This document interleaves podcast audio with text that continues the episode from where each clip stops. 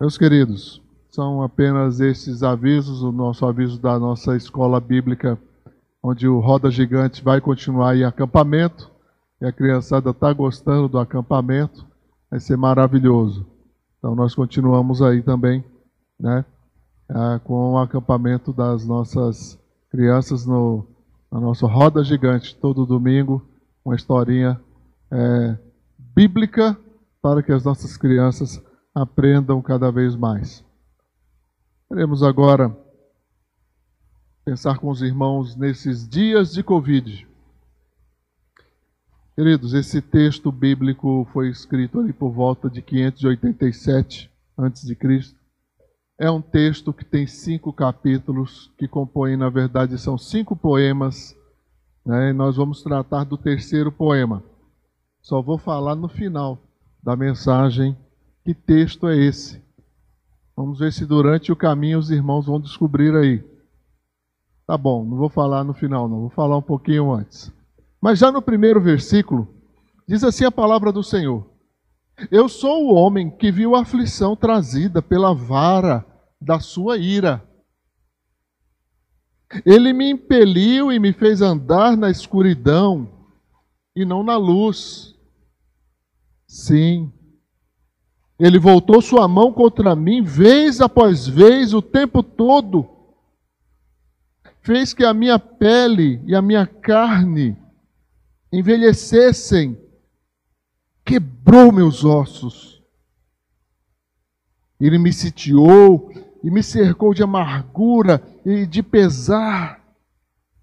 Fez-me habitar na escuridão, como os que há muito morreram cercou-me de muros, não posso escapar.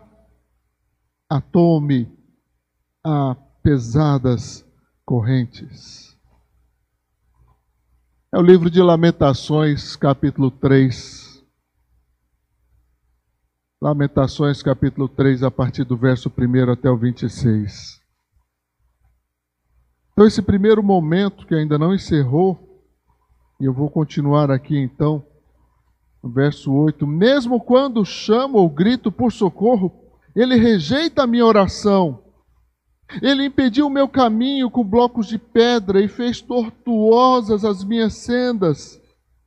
Como um urso à espreita, como um leão escondido, arrancou-me do caminho e despedaçou-me, deixando deixando-me abandonado.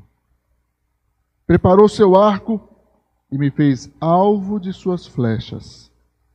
Atingiu meu coração com flechas de sua aljava. Tornei-me motivo de riso de todo o meu povo. Nas suas canções eles zombavam de mim o tempo todo. Fez-me comer ervas amargas e fartou-me de fel. Quebrou os meus dentes com pedras e pisoteou-me no pó tirou-me a paz. Esqueci-me do que significa prosperidade. Por isso digo: meu esplendor já se foi, bem como tudo que eu esperava do Senhor. Lembro-me da minha aflição e do meu delírio, da minha amargura e do meu pesar. Lembro-me bem disso tudo. E a minha alma desfalece dentro de mim. Jeremias, o grande profeta Jeremias, pregou 40 anos e quase ninguém se converteu. O povo de Deus estava idolatrando, estava fugindo de Deus e agora estava sofrendo as consequências de décadas e décadas de pecados de uma vida afastada de Deus, até que sobreveio o mal que o profeta havia anunciado. O profeta anuncia o mal e diz: arrependei-vos, mas não havendo arrependimento, Deus permite então que o mal alcance o seu povo. E o próprio Israel foi corrigido, o próprio Judá foi corrigido. E agora, nesse momento, Jeremias compõe esses versos em meio à dor, de ver a nação sendo despedaçada, de ver o inimigo às portas da cidade, de ver o povo rebelde sem buscar ao Senhor. É este o contexto dessas palavras. Palavras que revelam uma dor, uma angústia. Qualquer um poderia, ao ouvir essas palavras, dizer: Mas, pastor, essas palavras parecem os dias que vivemos, parecem dias de trevas, parecem dias de encarceramento, de aprisionamento da alma, de temor, de medo, de horror, de angústia, de dor, de perda. E note que, ao fim desse primeiro momento, o profeta diz: Lembro-me bem disso tudo. É algo que está vívido em sua memória. E quando ele lembra dessas coisas, ele diz: a minha alma desfalece dentro de mim. São memórias, são lembranças que abatem. São memórias, são lembranças que destroem, enfraquecem. Ao olhar para trás no seu ministério, todos aqueles anos servindo ao Senhor, e ao final, o castigo veio porque não houve conversão em Israel, não houve conversão em Judá. De maneira que podemos olhar para esses dias e perceber que quando as pessoas ficam falando muito sem esperança, quando as suas palavras já mostram que entregaram os pontos, já estão desesperadas, que não encontram um caminho, é nessa mesma circunstância que no passado o profeta se referiu. Essa dor, esse desamparo, essa proteção que não vem, que não tem. Mas ele podia ter terminado aqui. E nós ficaríamos então com essa impressão. Mas o texto continua de uma forma extraordinária, porque tudo isso ele disse, e ele vai continuar pelos mais 66 versículos aí adiante. Ele disse, mas ele vai dizer no versículo 21: Todavia, lembro-me também do que pode dar-me esperança. Atente bem para essas palavras. Eu não quero talvez que você memorize toda a sequência de dor e angústia que o profeta expressou, mas foque bem nisso. Eu quero lembrar apenas daquilo que me dá esperança. Ele vai se lembrar daquilo que o sustentou durante todo o seu ministério, durante toda a sua vida. E é a mesma coisa que nos sustenta, que nos fortalece, povo de Deus. Como povo de Deus, nós haveremos de prevalecer. Como povo de Deus, nós entendemos o que está acontecendo. Como povo de Deus, nós sabemos que não temos o que temer. Eu não quero dizer com isso que você vai sair sem máscara na rua, sem ter o distanciamento social, sem tomar as devidas precauções. De jeito nenhum. Nós aqui na igreja ainda não estamos com culto presencial, exatamente porque entendemos que ainda não é o momento. Há uma igreja que uma senhora me disse, já estão tendo culto presencial. Mas ela disse: Mas não está indo quase ninguém. Porque antes da pandemia, só quem iam eram as pessoas idosas. Se fosse um baile funk, se fosse uma festa de arromba, uma rave, regada a drogas, álcool, talvez tivéssemos muita gente. Mas quando se trata de buscar Deus, isso está ficando para trás está ficando fora de moda. É uma geração que está cansada. E esse tempo agora é um tempo para olharmos mais uma vez para as nossas próprias vidas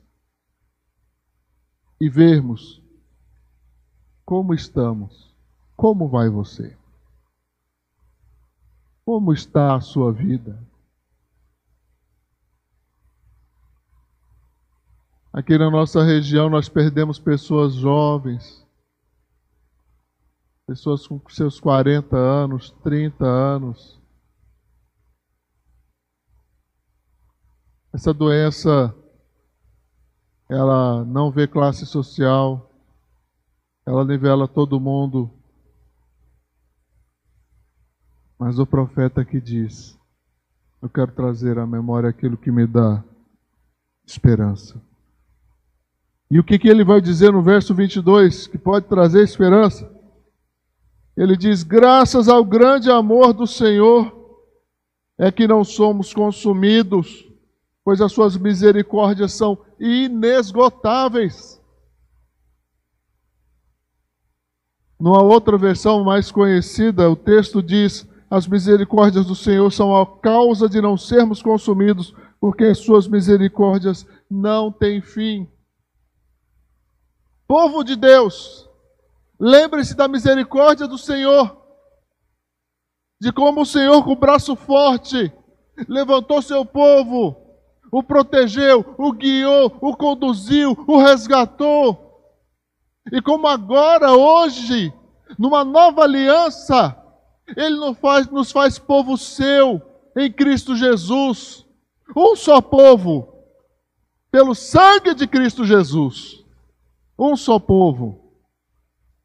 Aquilo que nos dá esperança é trazer a memória que Deus nos ama, que o Senhor cuida de nós, como nós participamos aqui do louvor, exaltando o nome do Senhor. Eu fiquei surpreso de ver a Kelly, nós nem combinamos nada em relação ao louvor, nem ela sabia qual era a mensagem, nem eu sabia qual seria o louvor. Não era para que eu estiver, não era para eu estar aqui pregando, Mas veja bem como Deus cuida de nós. Que belos cânticos que nos trazem aquilo que dá esperança.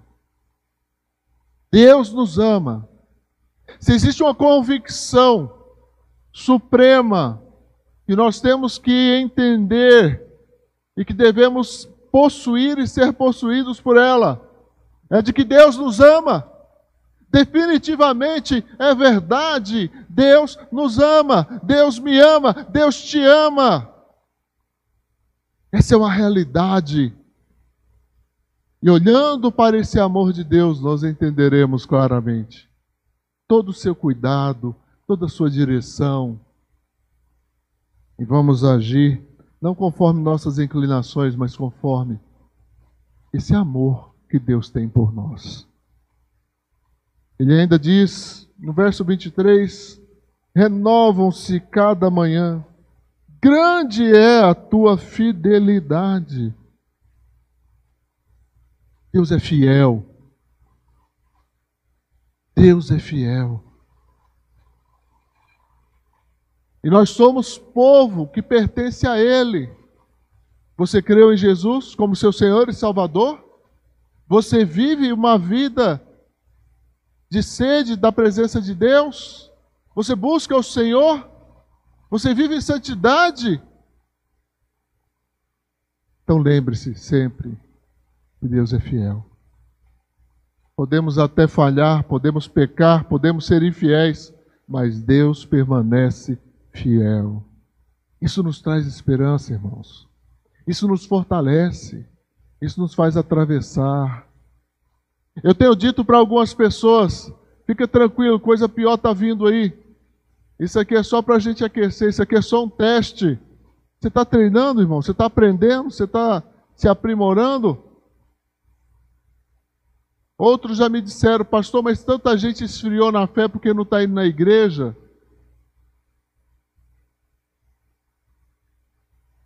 Será isso verdade na sua casa? Na sua vida? não consegue orar em casa com a família, não consegue ler a Bíblia, participar do culto, ter sua devocional, seu momento a sós com Deus? Será que uma fé assim pode salvar alguém? Que fé é essa?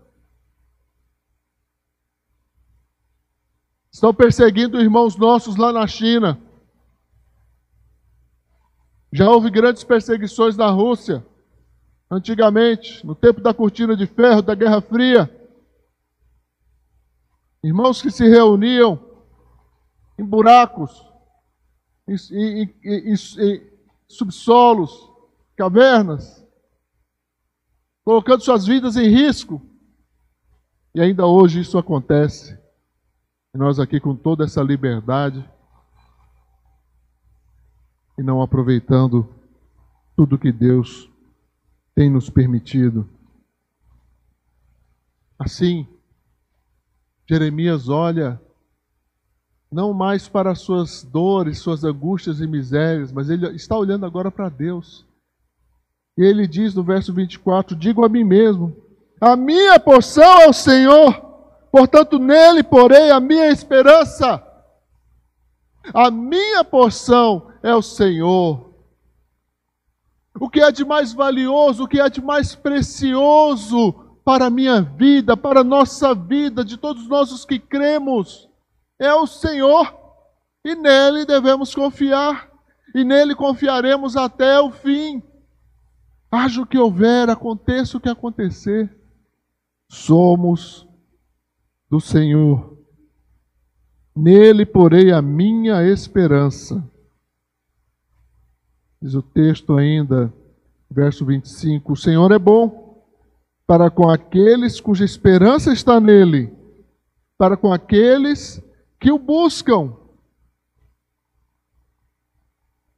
Veja como a bondade do Senhor é sobre todos, mas de uma maneira especial, aqueles que buscam são obviamente mais beneficiados, porque seguem seus mandamentos, porque cumprem com a sua vontade, e assim são protegidos, porque são obedientes. Meu filho, não vá por esse caminho, que esse é caminho de morte. Então não vai. A quem quiser ir, vai, mas vai morrer. Vai morrer. E aí? Essa é uma realidade. A nossa confiança está no Senhor e nós precisamos entender que a vontade de Deus está intimamente relacionada com a nossa confiança com Ele. Se confiamos no Senhor, nós vamos fazer o que Ele está mandando. Você pode até questionar, você pode até achar ruim, mas vai ter que fazer. Se quiser viver bem, se quiser agradar a Deus se agradar a Deus for algo importante para você. Mas se não for algo importante, desculpa aí, mas você não é nem crente. Você não é nem crente. E o último versículo para fechar. Jeremias diz: É bom esperar tranquilo pela salvação do Senhor. Texto continua, mas eu selecionei essa perícope aqui apenas para a gente dar essa ênfase a esses dois momentos. Aquele momento em que a esperança parecia que ia acabar, mas o profeta, apesar de toda a dor, toda a angústia, toda experiência ruim, ele se lembra daquilo que dá esperança. Ele se lembra do amor de Deus, da fidelidade do Senhor, das misericórdias que se renovam a cada manhã. Ele se lembra das suas promessas, de tudo aquilo que Deus fez por ele e pelo seu povo.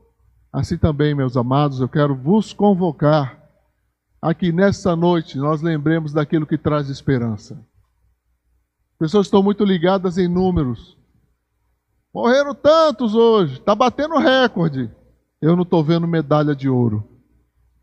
Está batendo recorde. Essa é a palavra que surge no meio de comunicação. Está batendo recorde, está batendo recorde. Mas só fala dos recordes das mortes. Ninguém fala dos recordes de recuperados. Ninguém fala dos recordes daquilo que foi poupado, daquilo que foi é, realmente restaurado. Não fala só das mortes. Não quero tirar a esperança de ninguém. Confie no Senhor. Creia no Senhor. Descanse no Senhor. Como Jeremias diz é bom esperar tranquilo pela salvação do Senhor. Nosso Deus é Deus que salva. Amém? Glória a Deus. Alguém disse que às vezes quando alguém está dormindo, a gente tem que dizer amém. Aí o pessoal já acorda pensando que já é o final do sermão. Né? Mas, meus amados, já finalizando, trazendo para a nossa vida, em dias de Covid, nossa esperança está no Senhor. Nossa esperança está no Senhor. O que me levou a refletir nesse tema foi a mensagem de domingo que a pastora Thelma pregou de forma maravilhosa. Agora nós queremos ter um momento de oração.